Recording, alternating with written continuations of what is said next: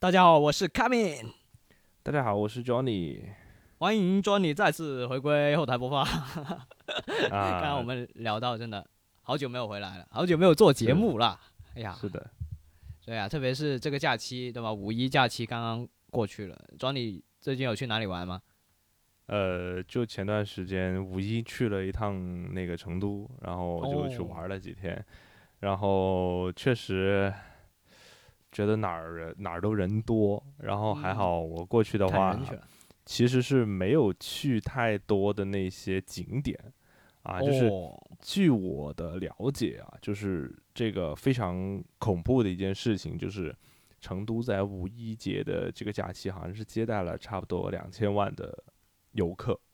哇塞，太夸张了，这个。呃，是这个这个数据是全国第一的一个水平，所以就非常的夸张，对，大家涌过来把这个地方给踩塌了，就陷进去了，太夸张了。对对对对，是有这样子的感觉。然后就因为成都有两个比较热门的网红景点嘛，一个嗯是那个、呃那个都江堰的景区。啊，嗯这个也是非常的火爆啊，就是咱们去看这个水利工程啊。这个虽然哦不是三峡大坝那么新的水利工程，但是它也是一个非常也是在课文上面有的，也是对对对对对嗯。是。然后另外一个呢，就是成都的这个大熊猫基地哎呀，啊，大家都知道最近太好了，大熊猫这个火题话题还是比较火的嘛，就因为因为前段时 前段时间这个 这个这个咱们这个大熊猫从美国回来了嘛，对，然后哎直飞这个啊可能可能大家对于这个事儿的关注度就会嗯还是会高一些，嗯嗯，确实，哇，所以这个有机会这俩景点啊是确实要给我们就分享一下这次的这个这个行程，好吧？这个是可以肯定肯定是很有趣的啊，因为我也是没有去过。那如果我们节目有成都的朋友们，也可以给我们介绍一下，除了这两个景点以外，有没有一些比较冷门一点的 的一些好玩的地方？也可以在评论区里面留言。好嗯嗯，那嗯事不宜迟，我们就先马上进入咱们这一期的正题啊。你正在收听的是后台播放，我们聊自己，聊别人，聊过去，聊现在，节目太长，别有负担，不妨试试后台播放。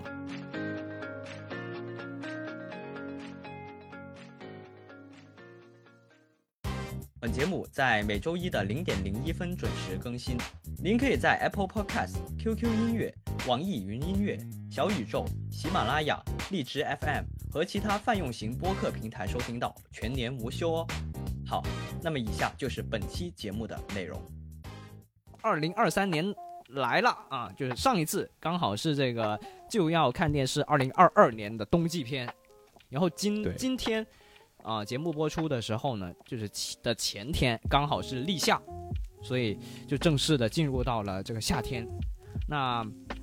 当然，我们这一期还是春季片，因为我们讲的片子都是在春季的时候去播出的嘛，所以就来到了我们就要看电视二零二三春季片。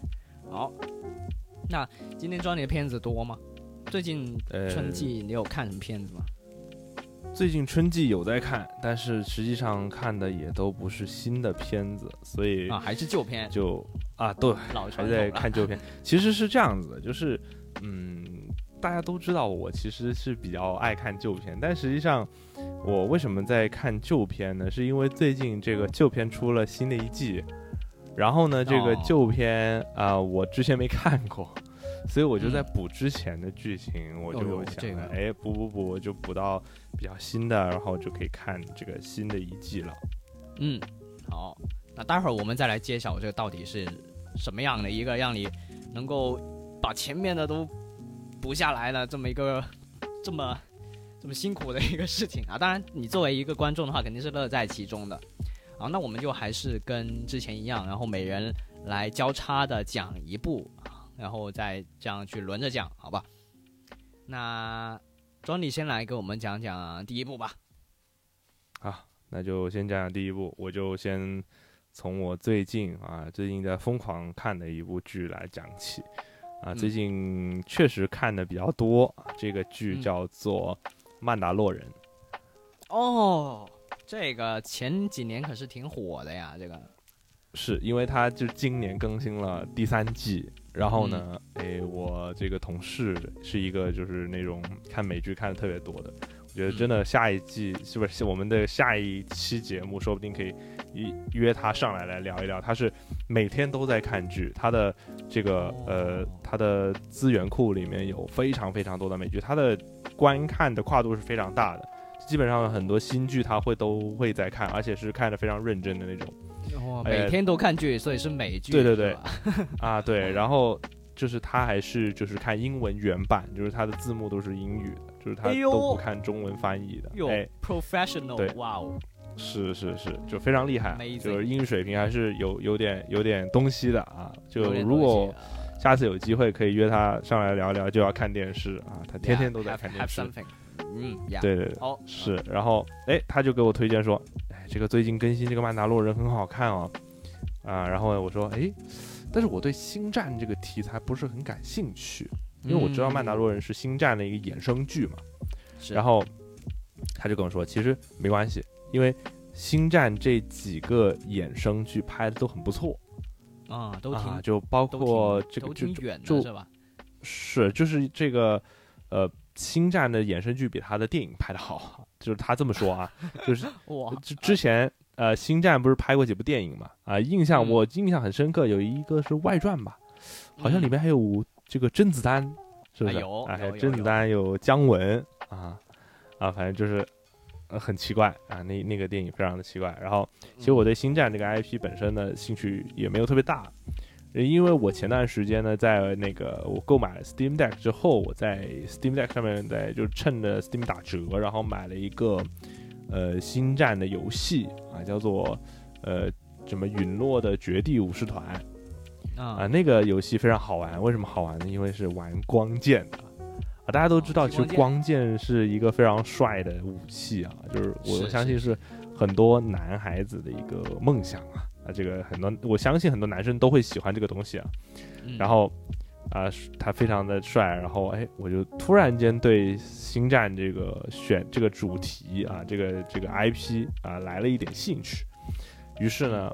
我就选择去找了找这个曼德洛人的资源啊，正好我的这个同事他有第三季的资源，然后我就又去下了一二季的合集。然后就啊开始正式的来观看这个曼达洛人。嗯它其实就是，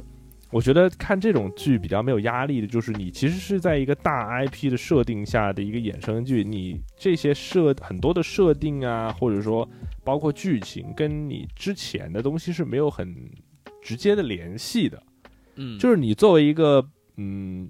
一个小白，就是这个剧集的小白，你也能直接切入去看。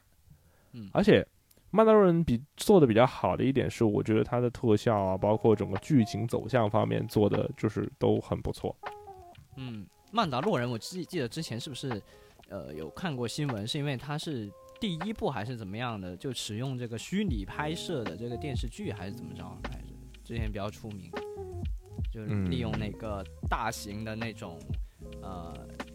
忘了是 mini LED 还是 OLED 还是什么，反正就一个大屏幕嘛。因为之前大家演好像是在那个绿幕前面演，那演员其实是嗯无实物表演，然后这个好像是嗯他使用了这种呃现场的这个呃大屏幕，然后然后这个演员也知道自己身处在哪一个环境当中，然后他可以有一个很好的这个演戏的这么一个环境，好像是这样，嗯是不是？这个我倒是没有听过啊，我没有印象。哦如果呃听众朋友们对这个新闻有了解的话，可以在下面留言告诉我们啊。大家都知道一半是吧？我知道这一半，你知道那一半。行，那继续咱们这个剧情。嗯这个剧情其实讲的呢，就是这个曼达洛人啊，主角是一个曼达洛人啊。曼达洛人是一个，嗯，不能说算一个种族吧，它就是一个呃群体啊，像是组织一样的存在。它为什么就是它其实里面有各种各样的人种啊，都不一定是人类啊，因为星球大战里面的那种外星人种也很多啊，有可能你嗯。这个就不是人类啊。嗯。然后呢，那你这个主角呢是以前被收养的一个孤儿啊，这个嗯。设定其实非常常见啊，经典是，被对是被曼达洛人收养的一个孤儿，他的父母呢是在被帝国侵略的战争中杀害了，然后呢，就剩下他一个孤儿，然后他被曼达洛人的呃救走了之后抚养长大，然后他自己也成为了一个曼达洛人，就是成为了他们其中的一个一个一份子。嗯然后呢，他在第一集的第一季第一集开始啊，他是要去，嗯，他是一直在做赏金猎人，就是说帮收到目标，然后呢，就是帮别人去解决这个目标，并领取赏金。啊，他嗯一直在做这个事情。然后呢，突然间有一单，就是非常呃悬赏目标，这个价格非常高的一个目标。啊，然后哎来大单了他就毫不毫不犹豫就接下来了，然后呢，去到一个星球啊，看到这个悬赏目标之后，他犹豫了，因为哦，为什么？他是一开始接到这个目标的时候，他们这个目标的信息上面说，哎，这个目标是五十岁啊，这个嗯是一个他以为是一个老人家啊，这个非常年纪大了也行动不不便这些巴拉巴拉的，外星人五十哎岁就就这样了？这这个这个咱们就不知道是不是外星人是什么人，他一开始是不知道的，他只知道这个目标是五十岁啊，在哪个地方，然后他就去了，看到之后发现是一个，嗯、像是那种刚出生的婴儿一样的一个体型，非常小啊，他哦对，然后然后呢，他居然是五十岁，所以就是是他这个设定是属于说是嗯。不同种族在不同年龄体现出来的状态是不一样的，嗯嗯然后这个呃，他见到这个目标的这个种族呢，他其实跟之前我我不知道卡敏知不知道，就是呃，《星球大战》里面有一个非常著名的一个武士叫做尤达大师哎，这名字我听过啊，啊，就是他那个长得不知道两个长长的尖耳朵，然后他是一个很矮的一啊个啊挥光剑的哦那个啊，就是他绿色皮肤啊，绿色皮肤，然后那个就是他跟他是同样的一个人种啊，同样的一个种族，啊然后呢，这个主角呢一开始是，呃，收到命令要杀呃杀掉他，或者就是活着带回去，然后他选择了活着带回去，然后回到去之后呢，觉得嗯、就把这个目标交给这个这个悬赏的这个人之后呢，也收到了他的赏金，但是嗯。他回到自己的这个 飞船之后，哎，觉得心里觉得少了一些什么，哎，他就觉得我不能交给把这个小朋友啊，就是他认为这是一个小朋友啊，天真可爱的小朋友，确实嗯确实挺可爱的啊，那个确实挺可爱的。然后他不想把这个小朋友交给这个别人去，就是说不知道他要抓他去做什么实验啊，或者怎么怎么样，他觉得非常的不忍心，然后他就杀回去，然后把这些人杀掉了，然后把这个小朋友救出来了。然后曼达洛人第一季的故事就从他们两个之间的这个逃亡啊，这逃，哦因为他公路片他就等于说是，呃，他结束来之后就要各种跑嘛，因为总有人去追杀他们嘛，是是就追杀他们，或者说他会重新放出悬赏，让其他的赏金猎人去捕获这个目标。嗯所以第一季其实主要内容就是他们在跑啊，然后啊不断的完成一些任务，在过程中完成一些任务。其实刚刚刚卡米说的是公路片啊，也算是有那么一点公路片，但是这个公路啊，它是没有路的啊，它是在太空中到处飞的就太空公路片嘛，啊，对对对，太空公路片是的，嗯，OK，这。听着还是有点意思啊，就是然后而且听起来也没有嗯没有跟我是觉得它星战的其实本身这个系列有太大的，就是那种必要的关联，我觉得还是挺挺好上手的，应该。对，没有特别大必要的关联，然后但是就是它其中还是会有一些设定，让你会呃可能没看过的人会稍微有一些疑惑，但是我觉得不太影响主线剧情的推进。嗯嗯嗯，就比如说过程中会出现什么嗯帝国呃什么新共和国这些概念啊、啊就帝国就是什么什么那种风暴呃呃暴风兵啊什么那些就是帝国的，就是穿着白色盔甲的那些都是帝国的呃那些人嘛。嗯然后呢，像什么新共和国，就是现在就是在曼达洛人的世界线里、时间线里面，就是现在在统治整个这一片宇宙的这帮子人，就没有帝国那么变态啊，或者怎么怎么样的，就是嗯，反正我现在具体的设定其实也没有了解的特别多。我觉得《曼达洛人》这个剧呢，比较吸引我的地方，还是一个是它的特效不会是，虽然它的特效做的还是可以的，但是它的特效不是特别多，就我会感觉，啊嗯，恰到好处啊，它不是那种纯特效大片儿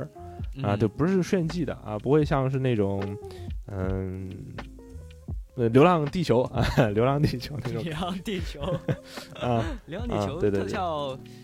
它真啊真真起来就没那么假了。对，其实我是觉得，嗯，曼达洛人的特效的数量其实是恰到好处的。然后呢，二个是剧情也比较紧凑，三个就是，哎，我找到的是它的，它就是因为现在很多呃平台啊，它是有提供这个 HDR 的片源的。啊，就是啊像是呃，曼达洛人这个 IP，就是它是星战的那个，好像是叫 Lucasfilm 的一个旗下嘛，然后它是属于 Disney Plus 的，嗯，就是它就虽然我我们我们看的是网上面找的资源啊，就没有在 Disney Plus 上面直接看，但是他们是有拍摄，就是 H 呃，我不记得是 HDR 十加还是呃 Dolby Version 的版本，就反正就是 HDR 的版本。然后呢，这个星战它在就是这它这个曼达洛人在拍摄的过程中，他们的那些高光啊亮的部分，其实拉的亮度是非常亮的。所以如果你用一块好的屏幕来观看这个剧的话，非常爽。嗯，就是 HDR 的效果非常赞，而且就是格啊全面 iPad 啊，或者全面拉啊满啊、是，就是它是就是比如四 K 六十呃 HDR 就是这样子，所以我觉得看的很爽。我找的这些片源，我觉得都很不错，所以我觉得这个片子啊，很就是非常值得看。就是如果大家对科幻感兴趣的话，这部片子就是不容嗯错过的。对，听起来也是觉得有点意思，但是我自己啊，之前也提到过，就是哎，对于这种太过于长的系列，就丧失了这个耐心，会感觉会会感觉，但还好啊，因为因为呃，曼达洛人这个它是比较相相对比较短的一集，嗯也就是四十分钟，然后嗯，一季是十集，然后现在才出到第三季，不长，所以其实不长，所以其实真的不长。对，如果你单独要补这个这一季的话，其实嗯难度是非常低的，就是很快就能看完，而且嗯，对，可以非常独立的看完。好，说到这个，说到这个科幻啊，说到这个科幻啊，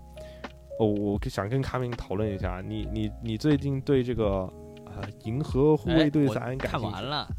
第一天就去看了，第一天就去看，哎，，看完了，是，哇哦，你这个是忠实的嗯漫威粉丝吗？严格意义上说不能算也不算吧，因为其实像 DC 的片啊，像漫威的片我都有看，基本上每每一部我都有看。啊，就是超英你还是比较喜欢看的也都有看。然后像《银河护卫队》，我也是相当于算是第一时间吧，虽然我没有看零点场啊，但我我我也去看了第一天上映的时候的早上的第一场，我看了，我看的是早上场，因为早上场可以避开小孩子，就就没没有那么吵啊，这是我看电影一贯的一个一个风格吧，对。但是这一次比较遗憾的是，我没有看到 IMAX，就是因为我附近去 IMAX 的电影院实在是太折腾了，那就只只能随便看了一个 3D 版本。但啊、众所周知，现在其实很少片子是纯 3D 的，都是 2D 转 3D 的，就是它那个质量很会很差。然后你戴上 3D 眼镜之后呢，它那个亮度又会骤骤降，所以其实它整体的体验是非常非常差的。那但是没有办法嘛，然后它这边的电影院它只只卖 3D 场，因为它 3D 场可以多赚钱嘛，所以就很多电影院都安排啊、只做 3D 场。大家现在去那个银河会队的那个官方微博下面看评论，就大家都说评论都是说呼吁大家一定要看 2D 的，不要看 3D 的，对。但是我是呃被逼无奈，没有办法，嗯而且它价格也不贵啊，也就二十八，所以我就忍了啊，就但是总体来说，总体来说这部剧啊这部电影啊，我觉得是 OK 的，就是确实是我的评，我给出的评价也是非常高的，就是近，确实是跟他官方给出的那个一样啊，就是那个《复仇者联盟四》之后最好的漫漫威电影，是真的，这句话一点都不假。嗯嗯，因为其实就是大家之前对于今年一开始上映的两部漫威电影的评价都非常低，一部是蚁人，一部是黑豹豹二黑豹二吧，好像是吧？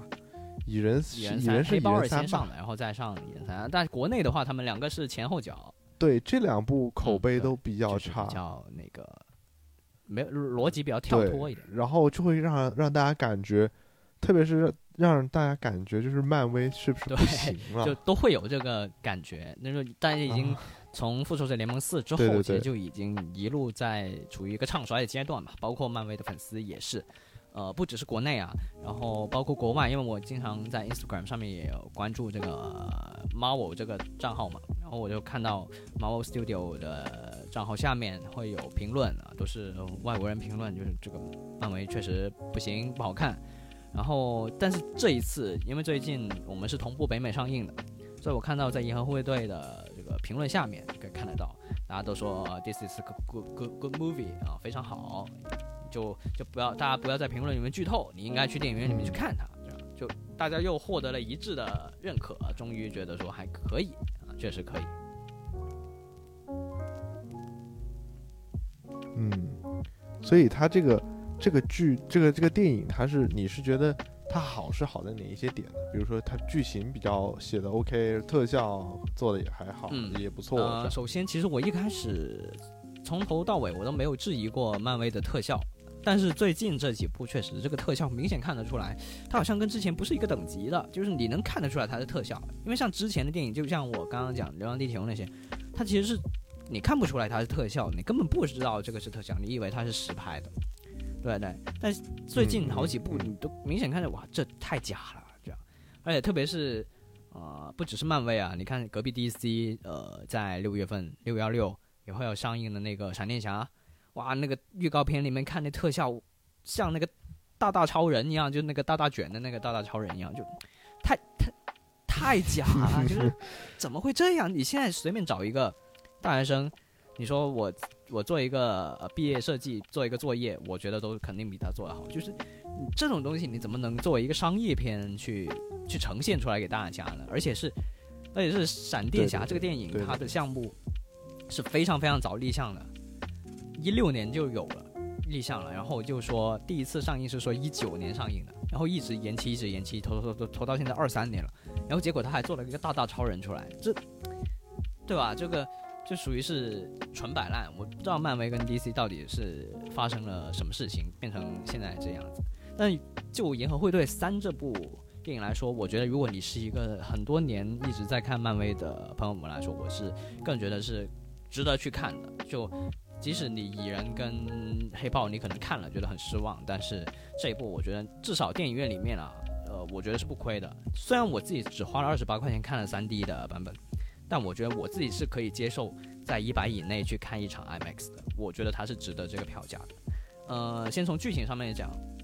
它很完整，因为它其实它本质上银河护卫队它是一个比较边缘一点的一个小团队，在漫画里面他们也是属于那种二三线的小英雄，他们能力也没有很强。然后在 MCU 这电影宇宙里面这条线，其实他们跟主宇宙也没有太多的关联。你说像他们跟复仇者，其实他们的联系很少，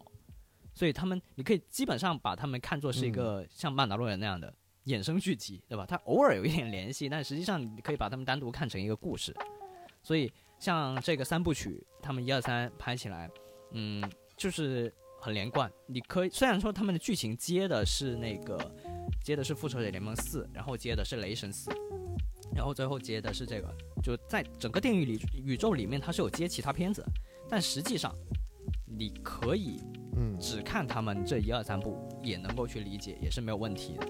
就是它的呃理解的程度，这个门槛还是比较低一点的。然后它很完整，就包括这次出现的一个人物，呃我不是剧透啊，就是可能预告里面也有嘛，就是他出现一个人物叫那个术士亚当，这个这个人物，然后他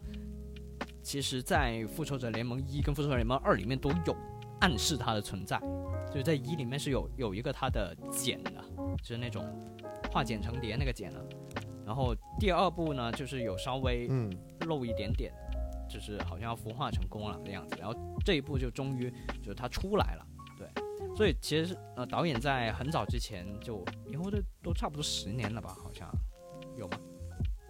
没没有没有十年，七年好像。嗯啊对，就是反正这么么多年，这三部，嗯、它是有一个自己的一个规划，有一个铺垫的。然后这一部银河队，因为它本身是一个群像剧，它虽然说星爵它可能在占 C 位，但是嗯，其他的成员他们的表表现也是很亮眼的，所以它作为群像的处理上面，我觉得挺好。这这一次啊，银河护卫队三里面呢，很明显的一个一个主线其实就是那个 Rocky 火箭浣熊。对他，他其实是这一部的，应该说他占的篇幅比较大一点，主要就是讲他的故事，嗯，然后这一次我觉得交代的非常完整，就是他们的人物的所谓的叫什么人人物的成长啊，人物的弧光啊，从第一部到第三部啊，每个人都有很好得到一个很好的成长，就真的有成长的，我觉得这非常好，而且嗯，不是剧透的说一句啊，这是一个算是一个 happy ending，然后就没没有任何人死掉。包括反派也没有死掉，就大家可以很放心的去去观影，然后去享受这一场最后呃的盛宴，然后终结掉这个系列。嗯，因为不知道庄你知不知道啊？就《银河护卫队》的导演，其实这三部都是同一个导演，就是那个詹姆斯·古恩 （James Gunn） 啊，大家可能会叫他“滚导”。对，然后这个导演呢，算是比较少有的，就是你一个系列是同一个导演全部拍完的。像之前我们熟知的一些商业的三部曲，其实很少有一个导演完全负责全部的，那非常非常少。那包括像复仇者系列，像复仇者系列的话，那个他们也是三四是一个导演，然后一是一个导演，二是一个导演，然后像钢铁侠也是都都不同导演嘛。然后就这个难得就难得在滚导他真的完整的负责了银河护卫队整个的这一个事情，所以他在很多逻辑上他是闭环的，他不会有很多 bug 出现。对，我觉得这一点很好。然后，呃，但是滚导呢，他被那个对手啊就挖过去了，就 DC 啊挖过去了，然后现在开始当 DC 的掌门人了，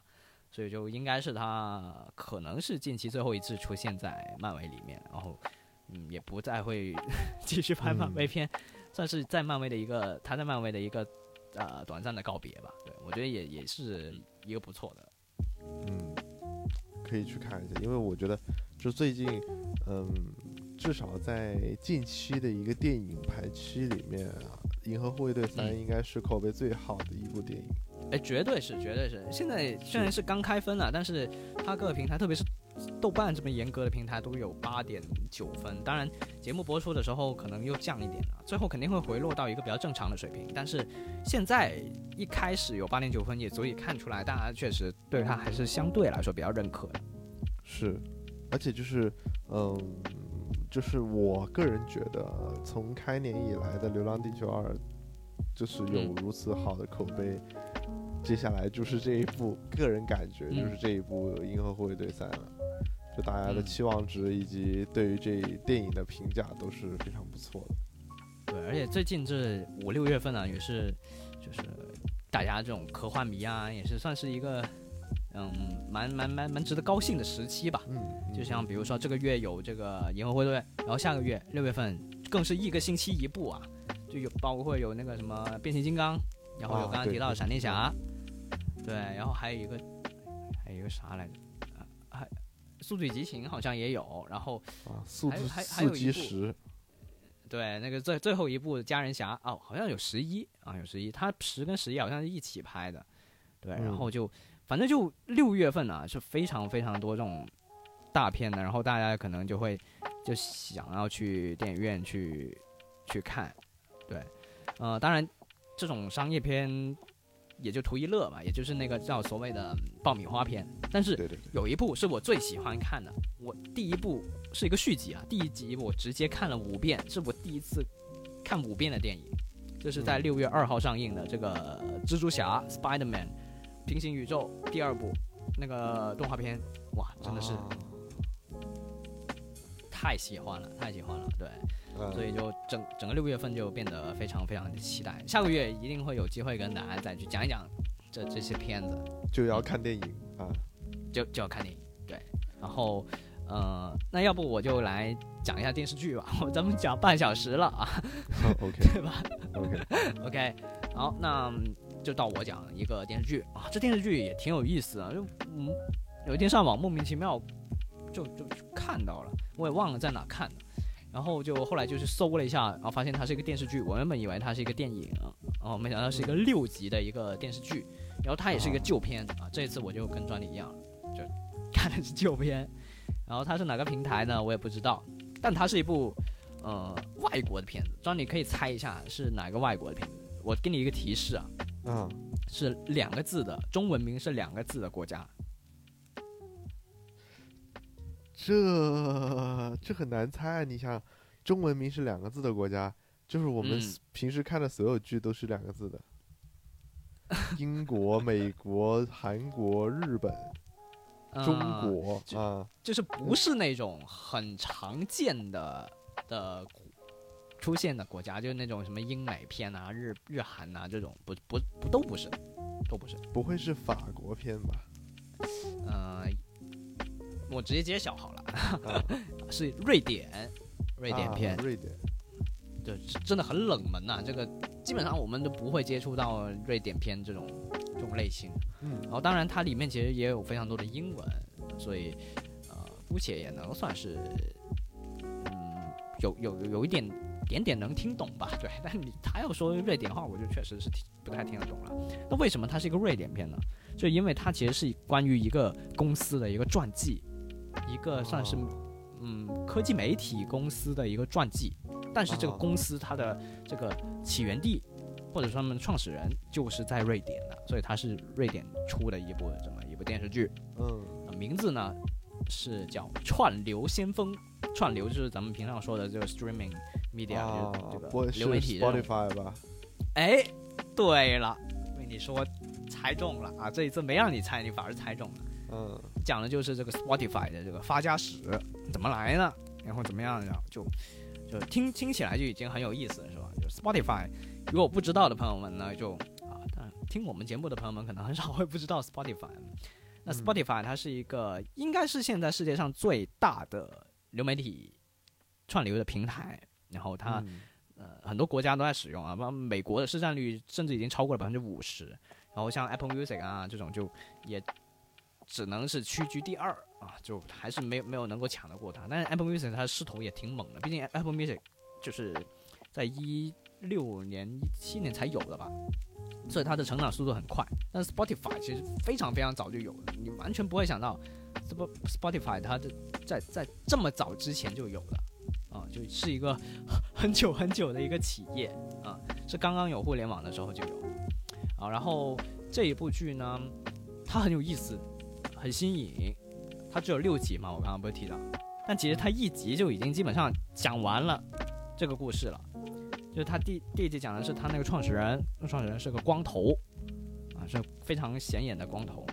然后，然后就从他一开始他是想投这个 Google 的简历，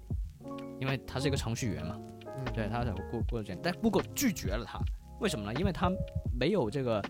没有这个大学的这个毕业，他是好像是高中毕业，对他他没、哦没没上大学，然后 Google 就不要他，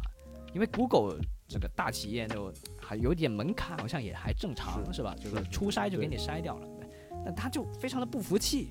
这个人天才嘛，对吧？肯定是有那种那种傲气在的，就觉得不服，为什么你 Google 就不要我啊？然后呢，他就把别人把别人黑了，就他那个时候是在一家那个好像是在呃，反正是一家卖东西的一个公司里面上班，然后他就把那个 Google 的搜索的结果给黑了，现在。他只要搜关于那个品类的关键词，就会直接整一页都是他们那个公司的的东西，就都会引流引到那儿。然后这件事就被 Google 发现了，呃，然后那个公司也觉得说这样不行，对吧？他们所以他就离开了这个原来的公司。后来，后来他就想说，哎，我必须得干点事儿。然后那个时候其实有一个呃全球范围内非常非常有名的一个一个呃盗版的音乐资源的平台。就我们可以回忆一下，我们自己小时候，呃，听歌可能也是听盗版的歌，可能比对对较多，是就是那种要下载下来然后才能听的那种 MP3 啊什么资源，就是非常非常。但是那个那种网站呢，它其实对于无论是对于版权公司也好，还是对于音乐人来好，都都是很损害他们的利益的，因为这个东西本质上它是一个艺术创作的一个东西，那你把他们的这个正规的这个收入给断掉了之后，那他们活不下去啊，没饭吃，那他怎么能持续的再创作出新的作品来给大家去听呢？对吧？所以它其实是一件很不健康的一个事情。所以，所以那个时候他就想要说，哎，我要不就去弄一个这个平台，呃，然后弄一个软件。这次是跟版权公司合作的，嗯，大家都能受益，呃，然后我们就干掉这个这个盗版的这个音乐网网站这样子。而且他一开始定下了一个非常非常宏大的目标，就是他一开始就是一个电脑的软件，它不是一个网页。同时呢，他要求这个程序员，就是他延迟，就他点搜索歌曲之后点击播放这首歌，只能有零点几秒的这个延迟，啊，多零点一秒都不行，就非常非常严格。那它的体验是怎么样的？体验就是你现在在手机在电脑上面点点，然后马上播放是一样的。但是这个在十几二十年前，它就有这样的要求了，因为你刚我刚刚提到，在那些盗版的网站上面，你是需要先搜索这首歌，然后再下载下来，然后再收听，你可能听一首歌得可能真的十分钟到半个小时都不等，那个时候的那时候还是那个拨号上网嘛，就巨慢，巨慢无比。然后，但是呢，他当时给 Spotify 定下的这个。要求就是我必须要随点随听，就跟我们现在现代的这个体验是一模一样的，就非常超前的这么一个思维，然后他就做出来了。但是他要需要跟这个版权公司去谈，但是那个时候版权公司觉得说，所有的这种音乐流媒体的东西，它就是用来损害我们利益的，我们就应该是卖碟、卖胶片，这个才是我们正当的权益，才能够去去收钱，这个才是健康的。因为那个时代的大家还是这么去想问题的，还没有这个互联网的思维。于是呢，他去找那个索尼瑞典的这个 CEO 啊，去跟他聊。因为那个时候索尼算是四大里面四大音乐公司里面比较呃厉害的一家，然后他也有非常多版权，然后非常多的歌手啊，所以就就就就经常上新闻。然后那个。盗版的音乐网站的这个创始人也经常公开去跟他们去打对台，所以呢，那那个 Spotify 的创始人自然就会想找到他，然后跟他去聊，但是果不其然就被他拒绝了。拒绝之后呢，然后就后来就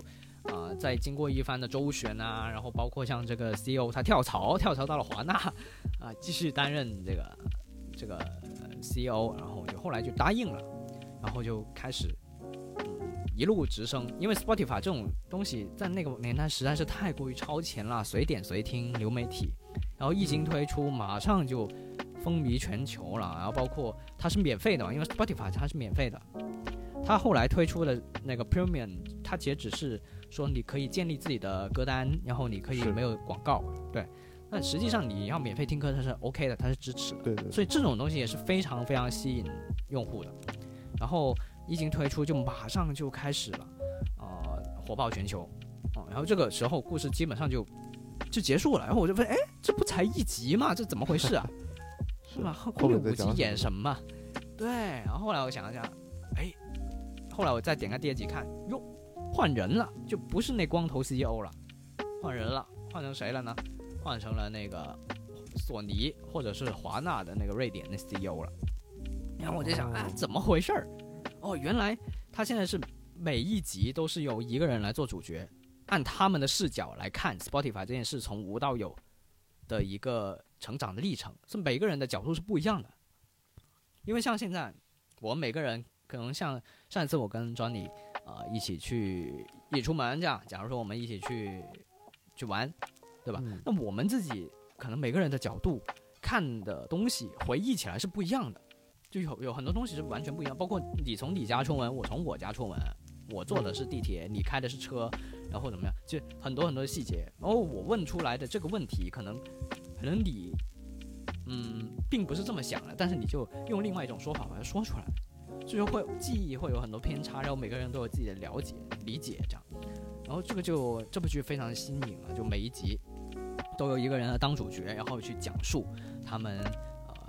整个 Spotify 的成长的一个故事，呃，第一集是 Spotify 的呃真正的创始人，然后第二集呢就是这个版权方的这个 CEO，第三集呢是啊后面的集数呢就是那个像程序员，然后还有联合创始人，呃，联合创始人，同时他还是个投资人，就 Spotify 一开始的启动资金都是由他自己全包的，就他们没有嗯，让外面的人来投钱，这样就可以减少很多的麻烦。是对，同时但是这样风险也很大，对。然后后还有呢，就是律师啊，因为他律师是在这部剧里面有非常重要的作用，就是要解决这个版权的问题，这是作为一个流媒体平台重中之重的一个事，因为一旦你的版权出现问题，你就跟那个盗版的因为网站一样了，你就不可能成为今天的 Spotify 了，对。然后最后一个呢是歌手，是艺人，他是那个签约到索尼音乐的一个艺人。然后就会讲述说，哎，Spotify 这个音乐软件的诞生，对于那些创作的艺人会有什么影响？哎，他们能不能够因此而获益，过上可能相对富足的生活？这样子，哎，就非常非常有意思。我是第一次看有部电视剧居然是这样子去呈现的，虽然说每一次都换了角度，然后讲的是同一件事，但你并不会觉得枯燥，因为每一个人的角度看起来这件事情都是新鲜的。是真的不会觉得只是第一集重复播六遍而已，是真的完全完全不一样，真的很不一样。对，然后嗯、呃还有有意思的一些艺术的设计呢，是在于特别是在律师那一集，我觉得这个哇设计非常好，有点像那种舞台剧的感觉，它的整个拍摄手法，因为他们要可能去很多地方，他要去这个、音乐公司去谈判去开会，然后他们要回到自己的 Spotify 的总部。然后他要去各种地方，但是他的转场不是我们常见那种直接，嗯，切到下一个画面啊，或者说有像情景喜剧一样啊播那种什么车流啊这种，完全都不是。他是开门，就是他走出来一个走廊里面，然后开门进到那个门就直接是下一个场景了，就每一个门代表着一个场景，就真的有点像舞台剧的感觉。然后我觉得应该也是实景的，就不是绿幕。后期再切的，应该都是实景，他已经架好了在哪儿，然后他，那那律师一开门爬进去，然后出来再进下一个门就到那儿，哇，这个真的是看得非常爽，而且有那种一镜到底的感觉，就你跟着他从这里场景跳脱出来，走到走廊，然后就开门进到下一个场景，非常非常的爽。所以这个无论是审美啊，然后剧情的设置啊，还是这个给我的冲击是很大的，所以我当时还蛮后悔，我二零二二年没有看到这部片子。而且这这部片子好像在社交媒体上面也没有太大的反响，就是还是比较少人知道的。我怎么印象中这个剧是 Spo 呃是那个 Netflix 上面的，就是它平台好像是在 Netflix 上面。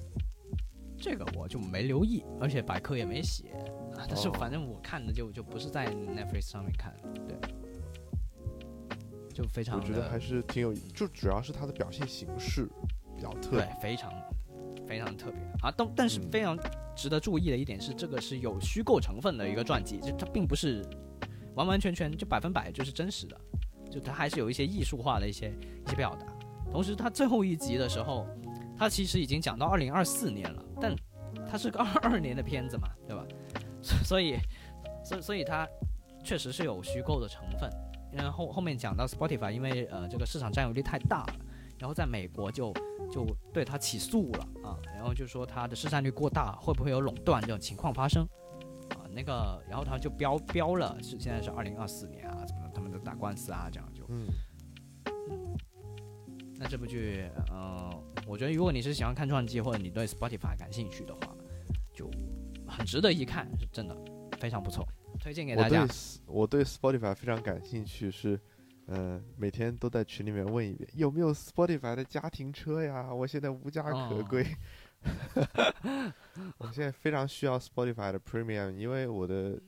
其实用了很长时间的 Spotify，就是因为它的、嗯呃歌曲的推荐做的非常好。但是嗯其实我用用到后面就开始嫌弃 Spotify 的一个原因，是因为它的音质、它的音源不够出色。啊，它在音源方面跟 Apple Music 还是有很大的区别的，所以我就后面又转回了 Apple Music。我现在就主力还是在 Apple Music 上面，但是 Spotify 的那种逻辑啊各方面做的还是非常不错的。嗯，我觉得还是很难舍弃这个平台。我主要是觉得 Spotify 它的审美很好，就它的 UI 做的很漂亮，这是我喜欢的一点啊。对，但是当然 Apple Music 的审美也不差，是，所以就两个都有在用啊，我跟 Johnny 是一样的。好，那就下一步啊，来啊回归到 Johnny，啊，回归到我了。那我这一次要说的又是一部，呃，刚出的老剧，嗯，老剧就属于再配信啊。这个我之前其实，在节目里面跟大家聊过这个剧了，但是呢，也是哦我最近看的一部剧。就我想，他们应该有印象，这部剧可是荣获了美国的那个艾美奖，就是多项奖项的一部剧，叫做呃足球教练。哦哦哦哦，Ted Lasso 是吧？Ted Lasso，对 Ted Lasso 呢，啊在今年的应该是三月份啊、更新了第三季，嗯回归了然后了，呢啊，终于回归了，啊，等了好久。我第二季看完了之后，都等了很久，等到了现在。呃，嗯我很开心的看到一点就是，呃，很多赞助商看到了他们的商业价值，就是，嗯，这一季在就是现实化当中做了很多的努力，比如说他们的这个球衣啊，换成了这个耐克赞助的。哦是真的耐克赞助了，对，真的耐克赞助，而且他们的球衣是可以在呃英美两国是可以购买到的，而且更更有那味儿啊，对，就是你在现实中你是可以购买到的。包括我之前是看到了有一位那个中国的那个网球球员叫，呃，好像是商什么那个那个，就是反正中国的一个网球运动员。然后呢，他在在美国的热身，就是那个比赛的热身的时候啊，他穿的就是嗯 Ted Lasso 里面那个呃那支球队的球衣啊，就是耐克赞助的，非常有感啊，非常有感觉。然后呢，嗯包括呢，他在过程中，就是因为呃，Ted Lasso 这个赛季，就是这个这一季的那个呃设定，就是他们从英国的呃第二级别的联赛升级到了英国的最顶级的联赛了。他们现在是嗯打的是英国最顶级的联赛。然后呢，这个联赛算是嗯大家公认的一个世界第一，就是说在现实当中是世界第一的一个联赛。然后呢，这个联赛呢，他们在这个比赛的过程中，对手也是穿上了真实的球衣，然后也有一些官方的一些赞助啊，就是这个英超英英超联赛他们官方给予的一些赞助啊，等等等等的，哎呦，这些就是等于说他是在现实上提供了很多很多的，就是越来越真实了啊，越来越贴近你的现实生活中的这些元素了，包括他们去同一个世界观里面了，对，就有这种感觉。就包括他们去呃其他球队的这个球场去踢球，也是去现实中真实球场进行拍摄。所以说，哎这个好，对，所以说也是非常不错的啊。这一季呢，最主要是他们升上了顶级联赛之后，因为作为一支小球队，他们会遇到了更多的挫折。然后现在嗯。目前我看到这一集，就是 Ted Lasso 还没有找到一个比较好的办法去处理球队的问题，就因为他啊本身，我们在之前跟大家第一次分享 Ted Lasso 的时候，我就跟大家说过他的一个呃设定，就是这个主教练呢，就是这个主教练他名字就叫做 Ted Lasso 啊，嗯。虽然这个剧名叫足球教练，但是他的这这个呃英文名实际上是这个主教练的这个名字啊，就嗯就叫 Ted 啊，泰德啊。然后呢，他一开始是一支美式橄榄球队的主教练，他是根本不了解足球的，啊他是根本连足球规则都不清楚的。但是他误打误撞的被人邀请去英国的一支球队做主教练。嗯然后呢，他实际上其实对于足球专业方面的一些规则啊、一些战术，他是不懂的，所以在打上了顶级联赛之后呢，给球队带来了很大的压力啊，因为大家对手都很强，所以其实嗯在这一季现在到现在，他们就正在嗯处理一个他们现在的这个球队的问题，如何去更好的嗯击败对手。啊，但是其实 Ted Lasso 他自己使用的一个呃这个手段或者说方式是，嗯，跟其他的主要是不一样的。他更多的还是给大家一个精神上的鼓励，就是说，嗯啊，对，让大家能够释放自己的呃天性，或者说释放自我，然后呢，呃，就是能够，发挥出自己就表达真实的实力啊，然后也表达出自己想要展现的东西，就是我觉得这种其实跟我们就其实不光是在足球这个这个这个领域吧，就是其实在是说到任何运动类什么的教育啊什么的领域，我觉得都是通用的一个东西，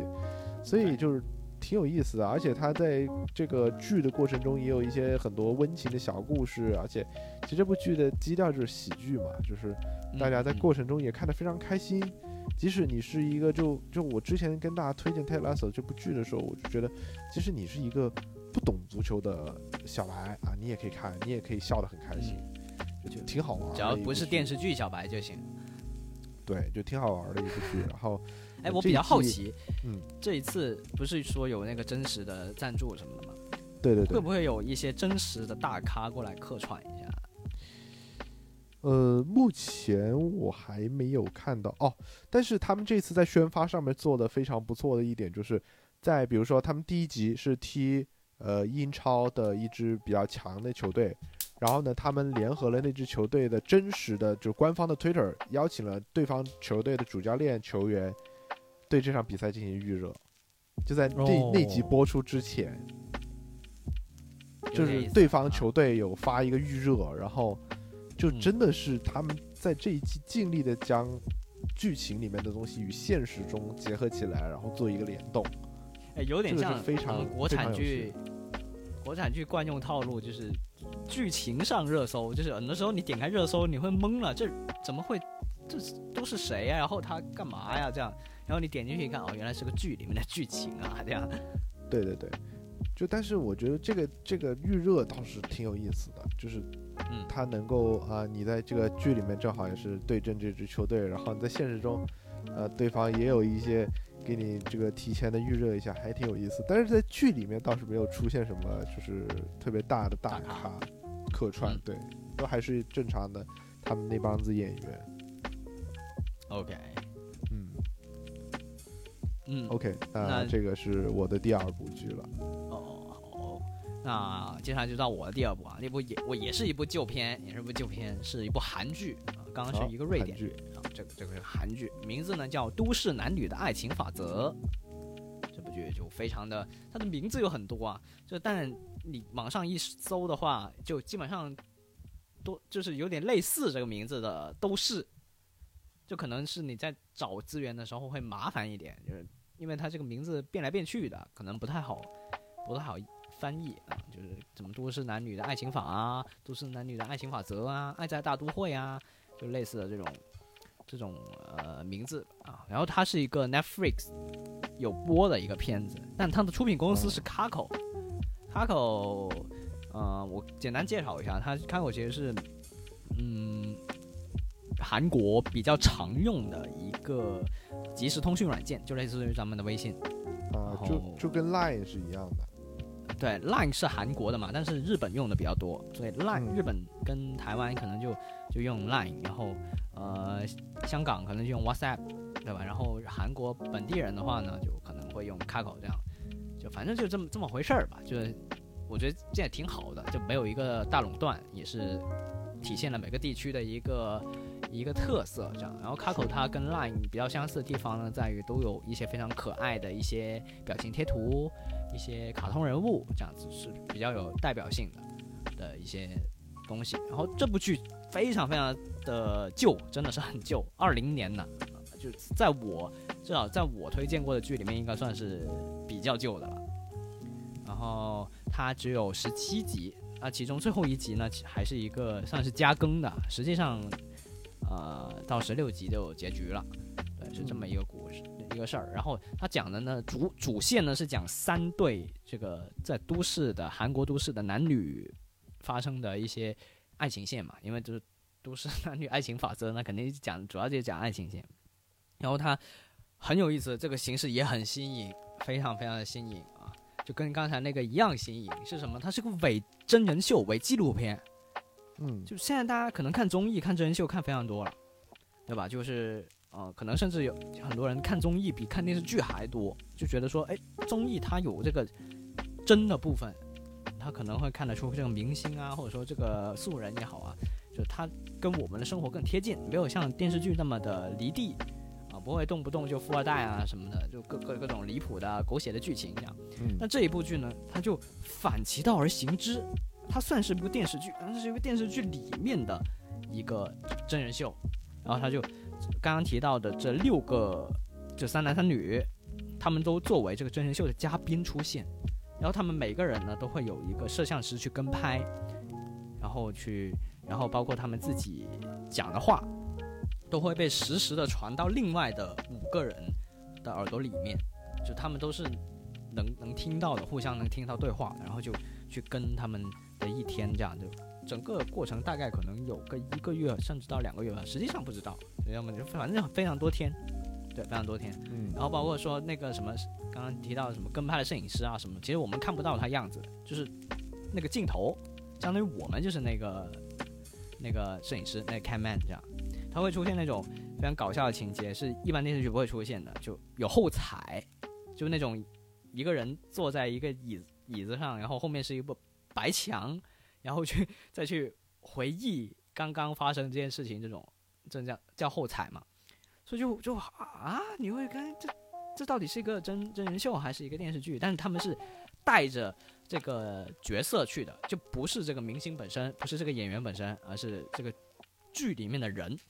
啊，这样的一个一个角色扮演吧。对，然后就去讲他们三男三女的故事。同时，这三男三女其实他们是有交织的，他们现实生活，他们的剧情里面的现实生活是有交织的。就包括说男一跟男二，他们是这个表兄弟的关系，他们在同一家公司去上班。然后像呃女一跟呃男二、女二，他们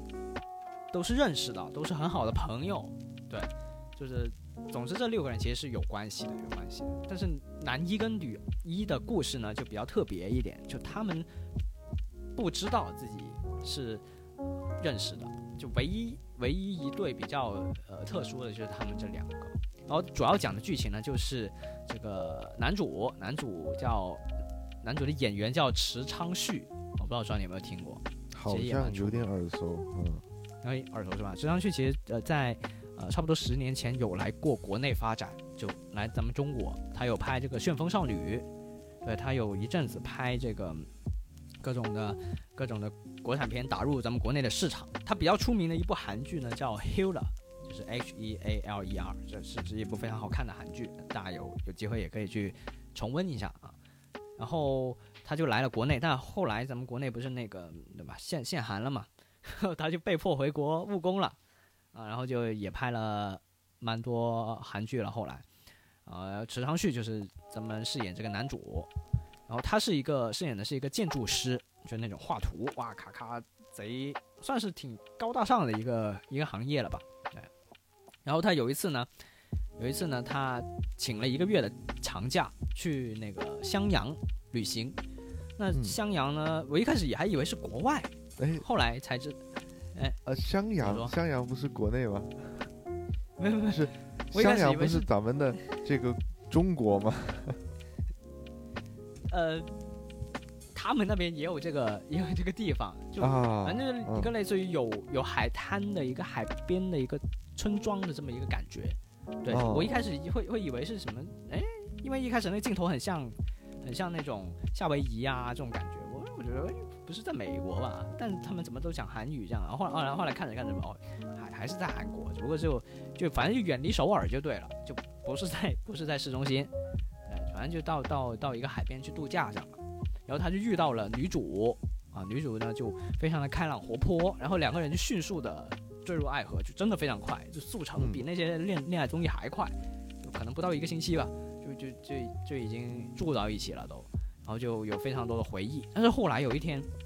男主有有些事情，他就回首尔了，然后结果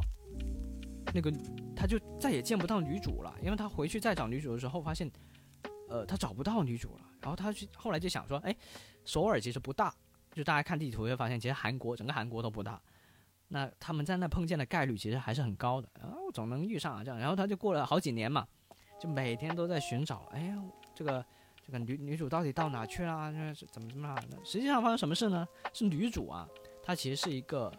呃比较自卑的一个人，比较自卑的一个人，然后她嗯呃，那一天其实是她，嗯，啊，算了，不剧透，反正她就遇到了一些比较挫 挫败的事情，比较挫败的事情，她就到那去去度假，她也是去度假。后来她就下定决心要改变自己，然后才变成那个男主喜欢的开朗活泼的女主。那实际上她是一个呃非常非常自卑的人，然后他就觉得说，呃，我们那段回忆就留在那儿。当我回到首尔之后，我就回归到我原先的生活了，我们就不要再见面了，这样子。所以后来他其实他知道男主也参加了这个真人秀，所以对于他来说，他是这六个人里面知道信息最多的。那男主就一直不知道这些事情，所有事情都不知道，他不知道为什么女主要离开他，然后他也不知道那个真人秀里面的女依旧是他要找的这个女主这样，然后就、啊，作为观众看得很着急。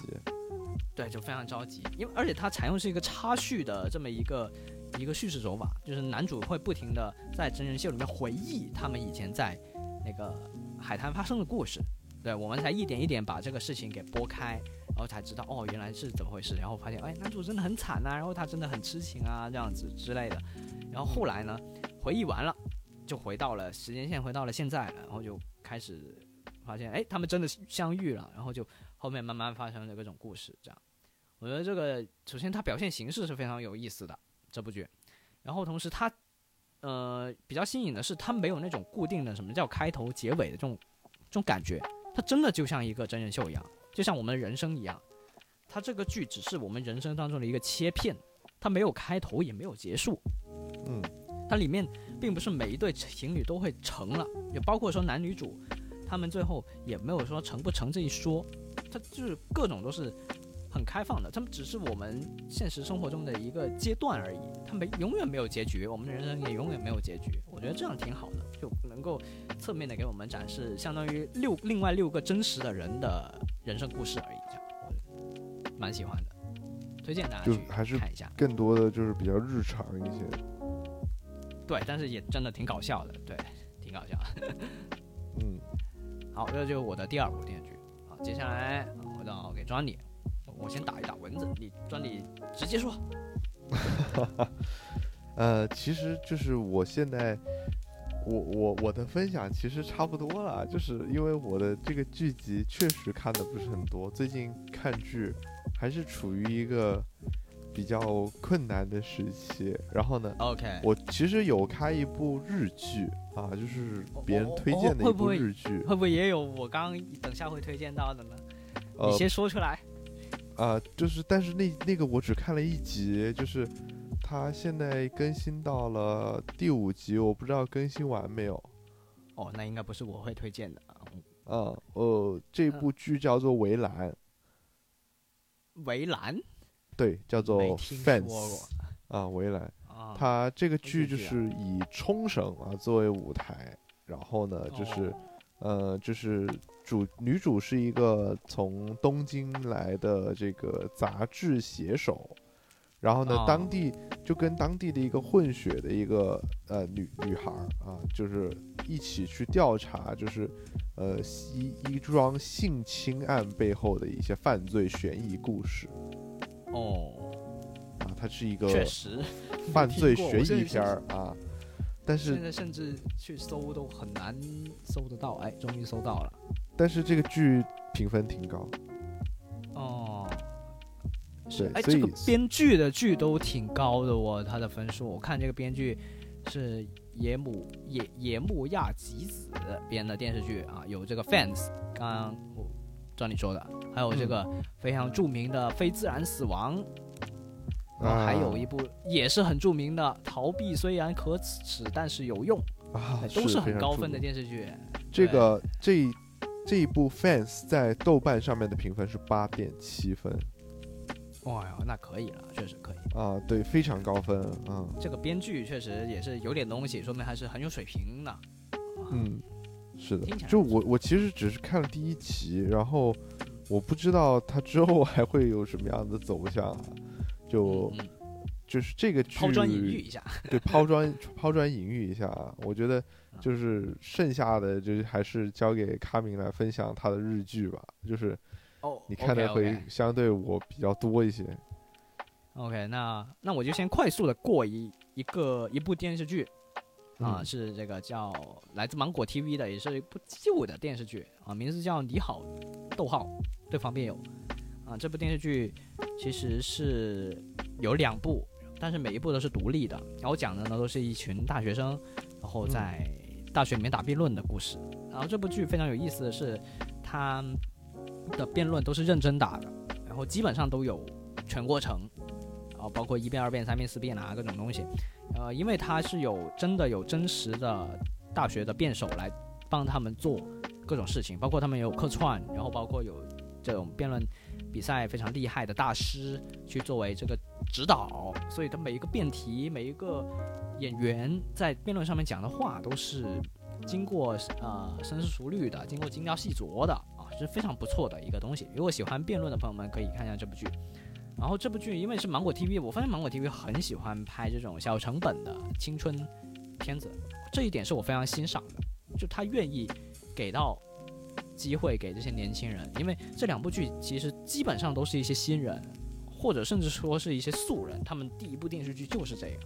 所以很多时候你会看得出来，诶，他们演的很还蛮尬的，真的蛮尬的。然后，但是呢，尬尬归尬，嗯，你你会觉得很青春，是真的很青春，然后就。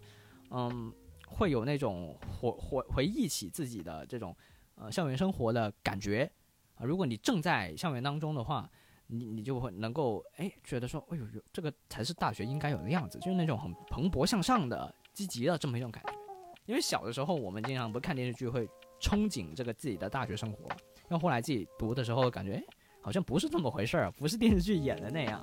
这样。但是在这部剧里面，你又能够重新找回那种你向往的大学的这么一些啊、青春的感觉。我个人是呃蛮推荐的。然后两部来说，嗯，我会比较推荐第一部，当然两部都非常好看。然后特别是第一部，它的 OST，也就是它的这个音乐原声带，嗯，都非常的不错，就是很好听。特别是那首插曲叫《I Live》，就是叫中文应该叫《常青藤》，但是你只能搜《I Live》才能搜到它。对，就我觉得非常的热、这个你刚才说的这个表达，就会给我一种感觉，就是你觉得其实，嗯，更多的是一种比较青涩、比较自然的一个表达，而不是一个，嗯，就不需要那种演技，就其实是不需要演出来的，它就是一个自然的流露。嗯，会会有很多啊、因为大家嗯可能那个那些演员演的也不咋地吧，那就大家都演自己，也可能 会有这么一些情况啊。但其实也也不乏演的有不错的啊，当然也有一些，特别是第一部，其实年代有点久远了，也有一些演员大家已经现在可能都稍微知道他们的名字了，这样子。好，那这个就是简单的提一提这一部啊，来自芒果 TV 的《你好，对方辩友》有两部。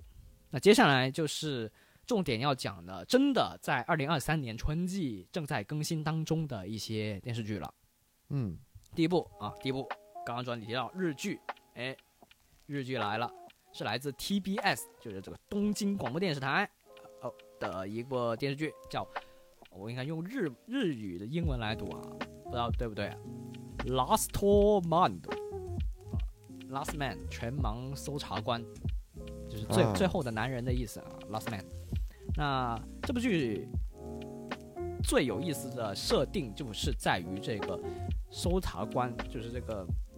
算是警察那一边吧，但他不是不是日本警察，他是美国 FBI，然后过来跟日本警察合作的，相当于一个顾问的一个身份的这么一个人物嘛。嗯对，所以他的权限可能会跟日本警察不一样。然后就日本这边派了一个警察去跟他合作，然后就组成了一个二人的搭档。然后这个 FBI 这个人呢，他是一个视障的患者，就他眼睛是看不到东西的，所以你你就马上脑子里面就会很有这种主角的感觉了，就是他一个类似于侦探的一个角色，然后但是他又是他是视觉出现了问题，这样就只能靠通过其他的视感，然后去去破案，你会觉得哎，这个设定上就有意思，对吧？因为你破案肯定会遇到危险，然后他哎，对如，果看不见又又能够怎么样去破案呢？这样你你会有没有看之前，你光看名字就有很多的这个想象，对吧？神探大战，对对，神探大戰，是，真的那那就就也也是类似的这个设定嘛啊。然后男主呃饰演这个全盲搜查官的这个人，也是这个大家都耳熟能详的一位日本非常有名的演员福山雅治。啊，福山雅治，OK，对，福山雅治大家可能也比较熟悉的是他另外一部也是破案的片子啊，叫那个《神探伽利略》，也是非常好看的。对就就都是这种利用科学来破案啊。然后呃，这个为什么叫 Last Man？庄你能猜得出来吗？嗯，不会最后只只剩他一个人吧？就死剩他一个人。啊，不是不是这意思，那那倒不是剧透了吧？不是不是不是这意思，他意思呢就是他破破案非常厉害，就他是是距离真相的最后一个人了，就到他这儿就不用再找下一个人了，他就直接破案了，就这意思。啊或者说他是不是这个叫警局里面的最后一张牌啊？最后一张王牌。呃，或也可以这么说，反正他就终结了，到他案件嗯到他这儿就没有不行的，啊，你到我这儿去肯定可以这样，然后所以就、呃、名字叫 Last Man，一开头片头一开头也有在解释，呃，他这个绰号是怎么来的。然后嗯这一次因为是二零二三年的片子嘛，也运用了非常多高科技。就他虽然是一个呃视障的人员，但是呢，他带了佩戴了一个这个耳机，然后耳机上面有摄像头，然后就就有哦这个 AI，对，可以识别出来，包括他前面有什么东西啊，然后他录入了这些人的，就警局里面的这些人的这个照片资料啊，然后嗯一旦识别到出现他面前，AI 就会读给他，哎，这个人是谁？某某警官就非常智能啊，运用上了高科技。然后包括像女主，虽然她严格意义上不能算女主啊，已经算是到三番开外，因为像日本的电视剧，它不太像咱们国内会常有什么男一、男二、女一、女二这种配置。日本呢，就只有一番、二番、三番、四番这种这种概念，就呃，就是第一的主角就只有一个人，后面呢就是第二、第三、第四、第，所以你在看片尾的时候，你会看得出来，前面几个呢，他们的名字会隔得非常开，就基本上他们一个人会拥有一个版面的片尾，然后后面就会非常的密集，对，所以就不会有出现男一、女一的情况，只会有男一，然后或者是女一，然后就后面就跟的这就是男生就可能是二番了，已经是这样这么算。嗯嗯，那嗯呃，算三番，因为他有个搭档嘛，所以就相当于是男一、男二，然后再到女一这样。啊，那个女生呢也是呃大家都非常喜欢的呃一个演员啊，名字啊之前也在这个《神探伽利略》的呃一个算是番外篇里面嘛，也有出现过，名字呢叫名字叫什么？先搜一下啊。名嗯字名字叫叫叫叫叫叫叫哦，金田美英，对，金田美英是也是啊、非常漂亮的一位演员。然后我发现他最近拍的好几部片子都是类似的类似的这些这些角色，都是像一个哎警察，就是一个普通警察，资料搜嗯查员这么一种感觉。哦，刚刚提到那个神探伽利略不是他啊，呃，是那个半泽直树二，对，他的哦。出现，对对对，也是做类似的 对对对啊，纠纠个错，纠个错啊，反正今天美英啊，那今天美英也有这个中文的二级证书啊，也能做流利的中文做自我介绍，也是非常厉害这么厉害哦，对确实，但他目前还没有在中国活动，但是粉丝也是也是非常多了啊。那咱们就、哦，啊，这个今天美英的部分就就就过了啊，只是简单的提一提。嗯，那嗯，总的来说就是这么一个故事。我觉得现在更新到第二集，因为它是周更的，二十三号是四月二十三号是第一集，所以它应该是周周日的啊，那算是一个挺挺黄金的一个一个时间了，也是。当然，福山雅治也是值得这个档期的啊，也是很期待后面的剧情的发展。对，嗯，总的来说是一个呃这种很经典的这种王道的一些片子吧，它不会这个收视应该也不会差的，因为最近看的收视也是能够排在一八年以来的电视剧的收视的前十名以内的，也是不错的。嗯 OK，那下一部呢，也是一部日剧啊，也是 TBS 的，然后这一部是在周二还是周三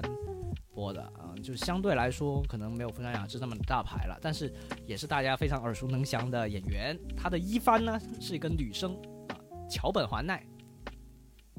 啊，桥桥本环奈奈的话，大家应该也比较熟悉一些了。然后，呃，上一次印象深刻的估计是那个《我是大哥大》，或者是那个《银魂》里面都有非常精彩的这个出演，对吧？这都是那些搞怪一点的类型。但这一次呢，他确实是扮演一个美女，就就没有没有这些搞怪的的东西了，就就是扮演一个真真正的美女，啊名字呢叫做啊，美女一定要很高冷吗？也也不不高冷不高冷，就是一个正常美女，就正常人正常人。然后名字叫《献给国王的无名指》。其实这部剧在开播之前还办了一个那种新闻发布会，嗯哎，然后当时国内包括像微博也有有有一些热搜，有一些热度的。为什么呢？因为像呃男主他名字叫山田凉介嘛，然后他们两个人就就呃可能在身高上面比较匹配一些，然后大家就会哎觉得说，哎呦这个有点意思，有点意思啊，然后就包括他们也是因为名字就是献给国王的无名指嘛，那国王嗯指的肯定是男主，然后他们两个呢。就是真的在那个新闻发布会上面就就去公布，哎，今天我们两个结婚啦，这样子就是晒出那个戒指啊什么就就很有那种感觉，就跟说你刚刚提到的泰勒手一样，就跟现实很有交互的这么一种概念，就很真实。当然，剧情也是一如既往的非常俗套的一些剧情，但是收视肯定不会差的剧情是什么？就是这个帅哥美女啊，讲各自为了各自的利益而假结婚的一个故事，就他们两个就哦。因为一个是这个社长，就是那种贼有钱的社长，但是他为了挽救自己的公司，他们公家的是一个类似于那种帮别人举办婚礼的那种婚庆公司，啊，但是他发现最近这个结婚率啊大大下降啊，那结婚率大大下降，这个咱们公司就不好干了，是吧？所以他就要拯救这个公司，拯救这个行业，于是他就想出来一招啊，我自己结婚，然后去呃变相做广告，然后就跟这个假的妻子一起去拍这个 YouTube 的短片，然后去以此来吸引大家，去嗯想要去结婚，想要去他们那儿结婚这样。然后他们两个，然后女主呢，她的设定是一个呃一般家庭、普通家庭，那肯定跟那种呃社长的家庭是天差地别的。然后他是为了钱，因为他能够赚钱，然后就就跟他结婚了，然后就典型的这种先婚后爱的这么一种故事。但是我觉得吧，电视剧我现在其实有一个改观，就是虽然近年来不乏有那种非常非常有深度的或者艺术性非常高的电视剧啊，像最近很火的那个呃漫长的哎那叫什么来？漫长的呃，漫长的什么？秋天漫长的季节？漫长的季节，季节，对对对对对，它的艺术性非常高，对，然后或者说像狂飙那种，它可能嗯社会性非常大，对吧？然后呃就各种各各种各样的类型都有，但我自己看电视剧会觉得说，哎，我如果让我在这么多片里面选的话，我可能会首选看这这一些类型，就它轻松，而且很养眼，就是我。我觉得我看电视剧，它就是一个娱乐嘛，那我获得快乐还是蛮重要的。这样就可以去看这种很经典的、很俗套的故事。虽然你也知道它后面剧情会怎么演，但你就想看他们硬演一遍，就确实是挺美好的。然后就就是这么一个简单的故事，嗯刚好这两部都是这个 TBS 的的电视剧。那其实还有好几部电日剧呢，我最近都看了开头一两集，但是我觉得那个不太行啊。虽然里面也有我挺喜欢的女演员，但是剧啊真不太行。它是那种伦理剧，但是他们的伦理就非常的奇葩，就我个人还接受不了，后来就没看下去了。这里就不推荐给大家。嗯，好，那接下来就是，哎，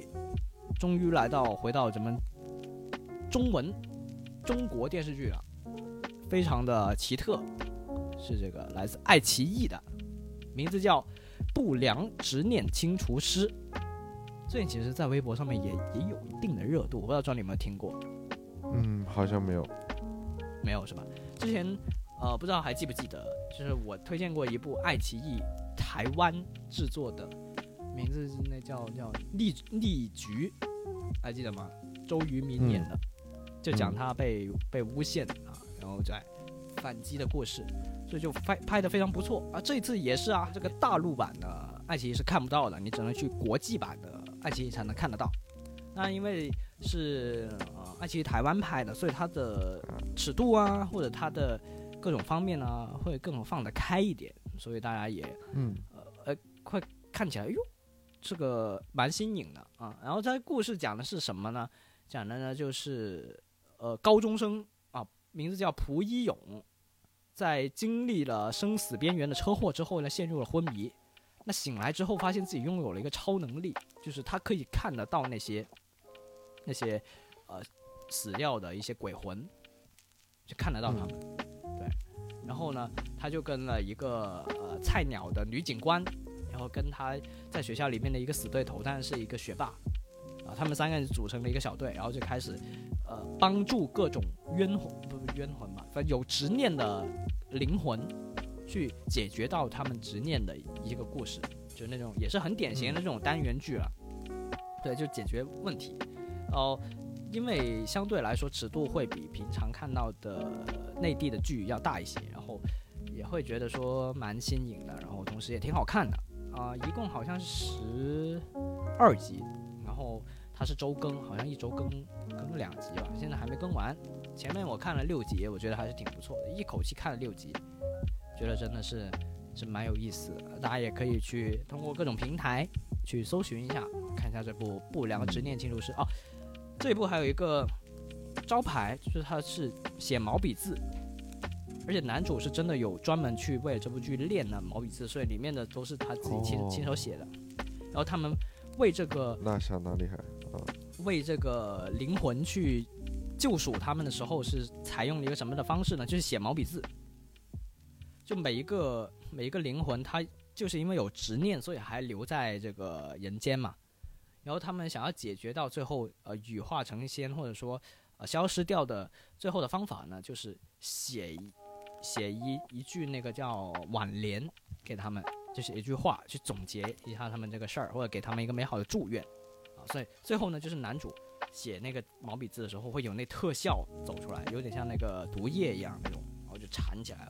写写写完之后呢，然后那些呃灵魂就得到了安放啊，他们就消失了，那个执念就清除了。所以这部剧呢，名字就叫《不良执念清除师》，就这么个意思，就跟咱们的这个中华文化很好的结合到一起。嗯，嗯，我觉得也是，也是很独特的这么一个体验啊！就第一次看到有有人把这两两件事情给混合在一起。好，哎，后来呢？说到说到这个，嗯，那个你刚才说到这个咱们这个台湾地区的剧这个剧啊，嗯我最近看了一个，呃，也不能算是我看的剧的这个，我没有看这个剧，但是我看了好几集的这个详细的解说，就非常详细的解说，啊都已经都已经快几乎看完了啊，看完了前几集的。这个剧呢是由 Netflix 台湾出品的，叫做《模仿犯》。哦，是这个也很红啊。对，也很火啊，火就是那种模仿杀人案吧，反正就是，嗯，啊，也是那种犯罪悬疑剧。然后再加上啊，前段时间啊，我其实我突然间想起来，我还在优酷看了一部国产剧啊，我哦，非常难得看国产剧啊，这个剧叫做他是谁。哦，他是谁？哦，对，我也看了，挺新的啊，。挺新的啊，是是在优酷上播，张译主张译演的，对，刚好演完《狂飙》就就播。我也是也就看了两集吧，嗯，啊，没有看很多，但是那个反正就是犯罪悬疑剧都挺有意思，就是大家口碑都不错，嗯嗯嗯，嗯，提一嘴，是 OK。那接下来就我也来讲内地的剧集了啊，顺着这个嗯顺着这个他是谁啊？接下来我讲的是一个来自腾讯视频的这么一部剧集，名字叫《平凡之路》，是最近才开播的，是上周才播的，是最新最新的。然后它每天更两集，啊，从除了在腾讯视频以外呢，它也上新了，也就是说它在中央电视台八台，就是这个电视剧频道也有在播出，啊，就也是算是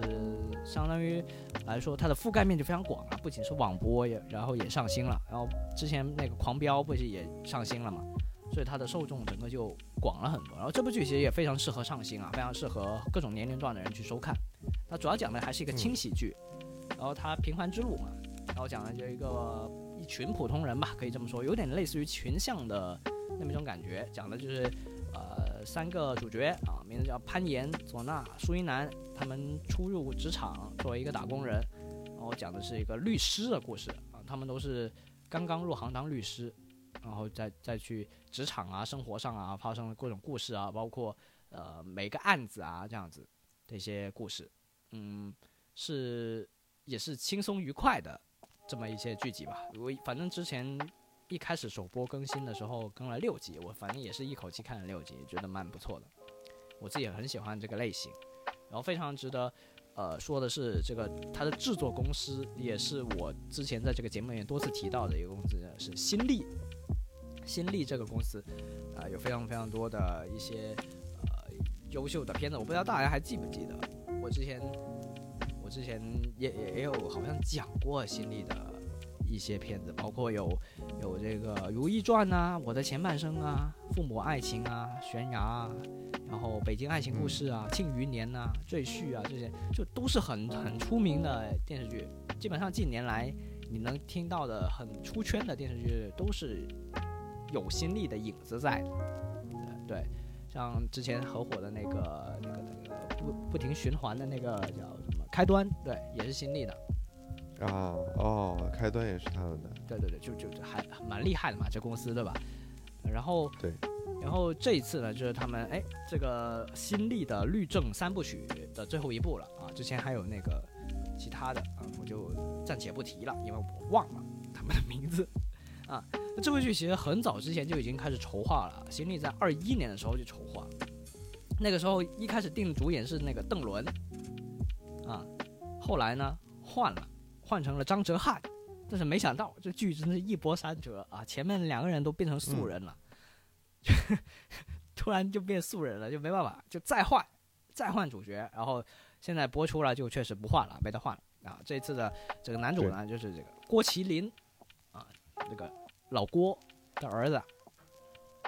郭麒麟，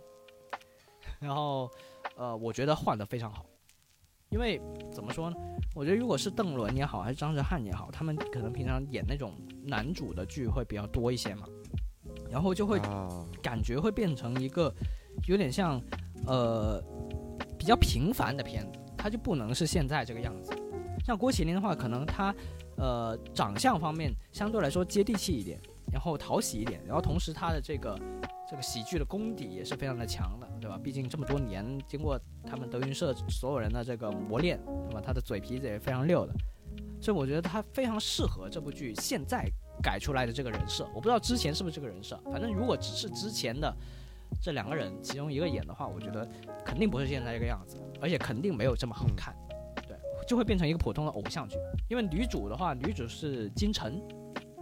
是一个一个一一个也是蛮漂亮的女演员嘛。那如果是你想啊邓伦或者张哲瀚，他跟金晨一搭，哎，那肯定就是什么所男主女主，然后律师啊谈恋爱偶，像剧，对，就完事儿了。就所有的职业剧都是披着这个外皮，然后再谈恋爱，就所有人都这样，就没意思。但是这个郭麒麟一来就完全不一样了。首先，郭麒麟跟这个金晨有有年龄差，就是明显是大大大一些的。然后对，目前为止显示出来的剧情里面，就是十集左右都没有显示出他们两个有感情线。就郭麒麟这个角色名字叫潘岩，他在里面是有女朋友的，他女朋友是这个嗯，这女主的表妹，就跟他基本上就不是一辈的，就差了半辈。就我觉得这个设置上一开始至少看起来是 OK 的，他是我可以接受的一个真实的一个存在，而不是说我我在看郭麒麟跟跟金晨在在谈恋爱这样，我就非常难受。我不知道后面会不会会不会变成这样啊？但如果不是这样的话，只要他们两个不组 CP，我觉得这部剧肯定能火，肯定能没问题，是是 OK 的啊。但如果他们组 CP，我我可能就弃剧不看了。我觉得这太难受了，就我不能接受这些事情，就因为他们两个是完全不同的人，你把他们当成一个普通同事去看是 OK 的。对，你要他们组 CP，我嗯难以接受，难以接受。那说回这部剧本身，嗯，我觉得嗯。节奏方面可能会在案件上面有一点拖沓，就是一个案件可能讲了讲了差不多四五集才结束一个案件，因为啊，我觉得太长了，因为我们已经习惯了那种，可能大概一两集，或者说如果是 TVB 的剧集的话，可能一集就解决掉一个案件，啊，这种节奏会比较快。那我倒也不是说得真的这么快，但是你五六集才结束一个案件，就真的太久太久太久了，就它是一个拖得太长了，而且这件事情因为你没有解决，它始终是一个危机，那就意味着这个东西像像是一把悬在你头上的剑，你知道它在那，但你不知道它什么时候落下，它没有解决，所以你作为一个观众，嗯。你在心里面是难受的，对，但是同时它因为它是一个轻喜剧，所以它描述了非常多生活化的场景，你会觉得哎这个有意思，所以我喜欢的是它那种类似于情景喜剧的这种这种感觉，而并并不是他们讲的这些案件的本身啊，对。然后这部剧也非常有意思的是，它的片头曲跟片尾曲都是用的旧歌，就是很早很早之前的歌。它的片头曲就叫《平凡之路》，就是咱们很熟悉的那个朴树，在一四年为那个那叫什么来着电影，韩寒的那个电影写的那首主题曲《平凡之路》。对，它片头就啊平凡之路平平片头就直接用了，要片尾，片尾是那首歌叫《无名的人》，啊，是这个毛不易的，然后是那个《雄狮少年》的主题曲，就之前那部哦，电影的主题曲，对，所以它片头片尾的歌曲呢，都是就很少会有说直接拿别人已经有的歌去去做，甚至《平凡之路》直接作为它的片名啊存在，我觉得这个也是很很神奇的，但确实也很确切。就无论是平凡之路也好，还是无名的人也好，讲的就是这种小人物，讲的就是我们这些人本身。然后，啊、无名的人的话呢，也是用了郭麒麟自己唱的一个版本，然后放在片尾，呃并不是用毛不易的原版。所以我觉得，总的来说看得出来，新力的制作水平确实是在及格线以上的。现在我就祈祷他不要出现郭麒麟跟金城武 CP 的情况就 OK 了，真的求求了。嗯，OK，那接下来就来就是到目前看起来啊，这个剧还是比较还是 OK 的看的啊，还是有看头的，有嗯。看头的啊。然后接下来就刚刚各个平台都讲到了啊，就剩一个平台了啊，就是这个爱奇艺内地版，爱奇艺有一个短剧十来分钟的，哎，蛮有意思的，哎，这么短，这么短，真的这么短，名字非常的简单粗暴，四个字，全资进组，就是那个哦，之前咱们不是经常会会听到有一些什么调侃嘛，就是说这个人带资进组是吧？这个老板自己投钱，然后想演，然后各种加戏这种情况啊，不知道圈内是不是真的有这种情况啊？毕竟我们不是那个圈，但是很多人反正圈内圈外都在调侃这件事情。然后这个剧名字就直接就叫这个全资进组了，然后讲的就确实是这么一个事儿。嗯这讲的呢就是一个天马行空的一个资方全资进组了，为了完成自己的各种的古装大男主的梦想，疯狂去改剧本，导致这个剧情呢直线横跳。然后这个编剧呢无力反抗啊，只能拼命填坑，然后各种反套路，火力全开，然后风格呢彻底失控了，人设反复崩塌。然后这场闹剧的最后，你会发现，哎，他其实是一个演员对于他的梦想的一个追求。对，非常的难得。而这个剧非常有意思的是，你点开第一集就知道，前几分钟还在演，你会觉得，哎，这是一个补妆片，哎，怎么怎么演着演着，突然发现，哎呦，这个那个结婚的场景嘛，然后那个轿子上面的新娘，她是她是一个绿绿人，她的头头是一个绿布，这是怎么回事呢？哎，突然就跳脱出来了，变成一个拍戏的场景了。我们就能看到摄影师，看到场记，看到各种东西。然后男主就，他就哎，怎么回事？这个女主呢？然后那个旁边的导演就就开始讲解释说啊，这个女主啊，今天呢，呃，在哪里有一个活动，拍不了，我们后期呢就给她抠上去。哦，然后这个男主，啊 然后这个男主就生气啊，因为他是这个投资方嘛，对吧？然后说嗯，不来就别来了啊，然后我们就换人，我自己演也行。然后后来就反转了，就变成什么他上轿子了，然后就男女就对调了，然后变成他坐在轿子上，然后这个时候就来了一个女侠，来一个女侠，然后就到他的轿子前面，然后也是那种很俗套的剧情，然后后面后面又开始俗套起来，俗套起来了，然后这个男主突然之间又对着镜头又喊咔，然后又冲过去跟编剧说：“你这种剧情怎么想的？啊，这种太普通了，然后也很不符合逻辑，对吧？这个男女主怎么在哪儿都能碰巧的碰到啊？”然后那个编剧就解释说：“哎，现在都是这样的，无非就是男女主各种场合碰到，然后就谈恋爱嘛，就然后那男主就说不行，不能够这样，而且这个他们两个人的身份很悬殊，根本就不可能在日常这么随意的碰到。然后这个时候，编剧他就下令让这个编剧马上修改剧本，然后就又开始反套路，然后就又演一会儿，然后又喊咔，然后又又改剧本，就各种不停的喊咔咔咔咔咔，就非常有趣，非常有意思。我就看了两集，现在还没看完，完全就是喜剧啊。是确实是喜剧，而且它是那种打破第三面墙的那种感觉嘛，就它很跳脱嘛，就你会觉得说，哎，嗯呃，他们有有有在思考这件事情，它是一种比较新的一个艺术形式吧，就包括像我今天介绍的好几部片子都是啊，像这个《川流先锋》，对吧？它不同视角，然后像《都市男女的爱情法则》，它是一个伪的纪录片，伪的真人真人秀，然后这个《全职进组》呢，它也是有这种戏中戏的感觉，它它你知道它是在一个剧组里面拍戏，然后它在改剧本啊，这种各种事情啊，这样。这种就非常有意思。然后但是它的热度并不高啊，也毕竟是一个小成本的一个制作。但是当我去搜它的这个百科的时候，我发现了，首先这个男主的演员名字呢叫陈腾岳，啊，这名字非常的非常的上进啊，叫陈腾岳。然后我看了一下制片人那一栏，你猜怎么着啊？也是啊也有他的名字，也是陈腾岳，他真就是这部片子的制片人。就，嗯你你会发现，哎，这好像是一个真实的故事，就是他好像是把一个他想要表达的真实的故事，通过一个戏剧的方法再去把它重新表达出来，这样他就可以不那么得罪人，同时他更有戏剧性一点。你会觉得哇，这个剧它好有意思，就是它跟现实是真的产生了联系。对我觉得这个是真的表达了他自己本人陈腾岳本人对于这些演戏也好啊，各种东西的他的一个追求。嗯，对。那么以上就是我今天推荐的这几部电视剧吧。对嗯，庄你是不是还有几本书想要给大家推荐一下？怎么说呢？就是因为最近，呃，我们之前卡敏不是专门出了一期单口的那个那个那一期节目嘛？啊 Kindle 介绍他的呃，电子书。电子书嗯啊。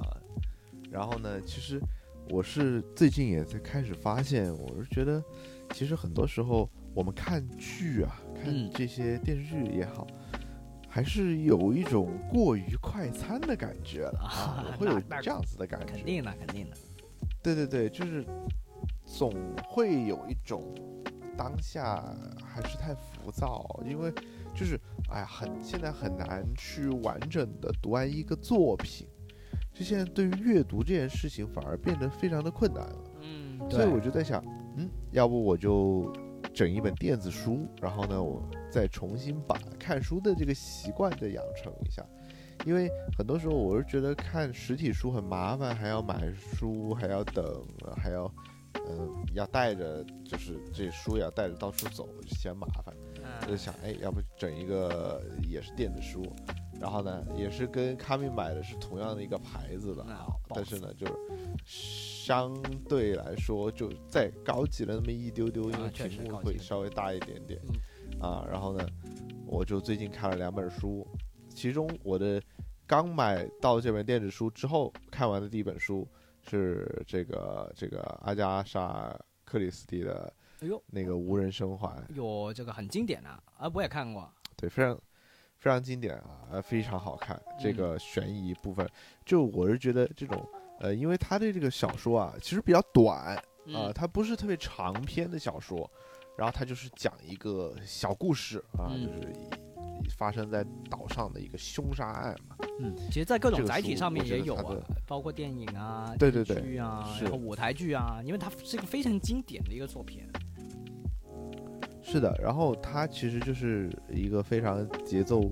紧凑的一一个悬疑的一个小说，嗯，所以剧情非常精彩，而且其实即使在这么短的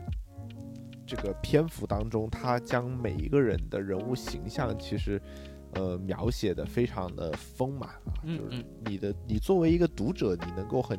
清晰的了解到每一个想在书中的角色的一些情况嗯啊，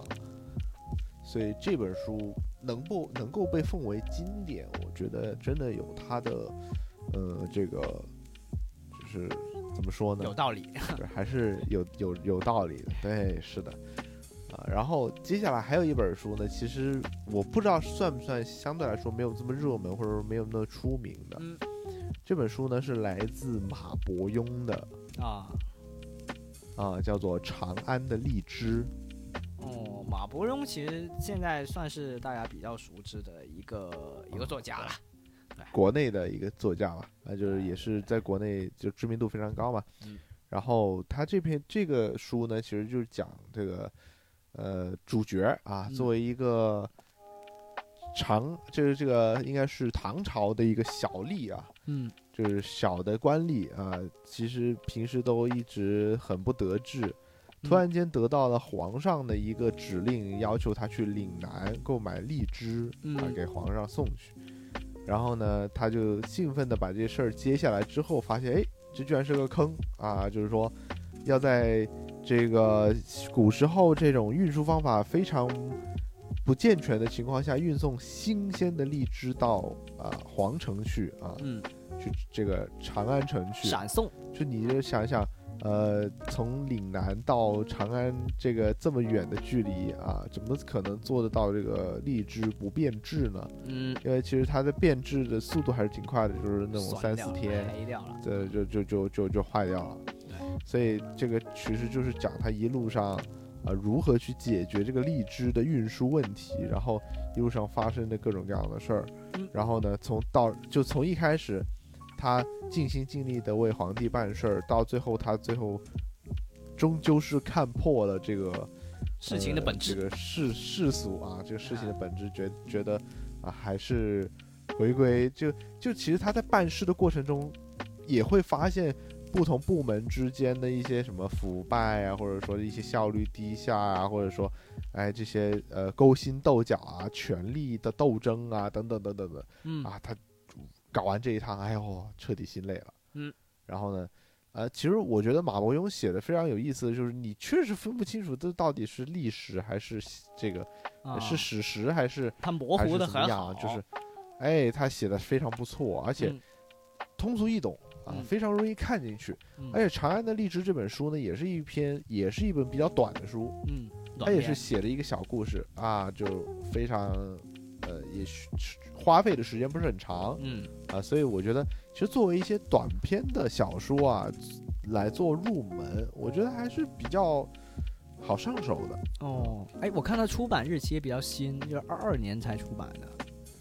嗯算算是嗯他的一个新作吧，对。然后，嗯嗯，同时马伯庸其实，在咱们节目里面其实应该也出现过，就是，呃，他有好几部这个作品都有被改编成为了影视作品，包括呃前段时间比较火的啊、呃由张若昀主演的一部剧叫《显微镜下的大明》，讲的啊，对对对。讲，的那个人丁丝娟案的一个事儿，我忘了有没有推荐过，反正就，就我当时反正就看完了，爱奇艺。然后啊、呃之前还有一部比较火的是那个易烊千玺跟那个那个那个那个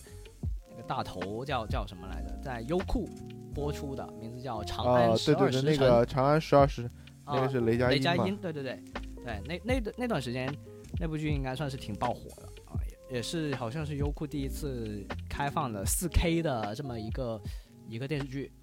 对，优酷在技术上面其实还是挺挺挺领先的。对，然后包括之前潘粤明主演的那个啊，是不是叫是不是潘粤明主演的？好像是啊，就是《古董局中局》啊，不是不不潘粤明演的，是那个是那个夏雨跟乔振宇他们演的，对，啊，古董局中局讲的是那个嗯古董、古董店的一些故事，然后包括呃一个剧作啊叫《风起陇西》，哎，这个也是也是被改编成为了了电视剧，由陈坤跟白宇去主演的，名字叫《风起陇西》。哦，对对对，就嗯他的作品还是蛮多的，被改编成为这些东西，而且都是跟历史相关的，大家也能听得出来，有唐朝，有明朝，对吧？各种朝代的一些小人物的故事啊，都都是基本上讲的都是一些小小人物的故事啊，也是挺有意思啊。大家也可以找原著去看一下。哎是 OK，那今天算是咱们第一次啊，还还加上这个书本的推荐啊，我觉得确实啊，这个书影音不分家。其实本来啊，本来这周我是想做，甚至是自己做一些单人的推荐音乐的这个节目啊，就叫这主要是分享一些五月天的音乐，因为刚好现在是五月份嘛。哦然后后来我想了一下，还是不行。五月天还在开演唱会呢，对，五月天准备开演唱会了，就就后来想一下还是不行，因为咱们这个分发的平台还是太多了，然后这个版权问题，因为嗯音乐版权还是很有问题，所以所以最后还是决定啊，我们还是呃不要冒这个险了，毕竟如果你下架啊，或者说你受到影响啊，这样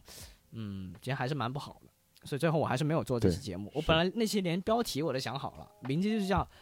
别管版权了，来听五月天。我我本来想这样写标题，后来再仔细思考一下，还是得管版权，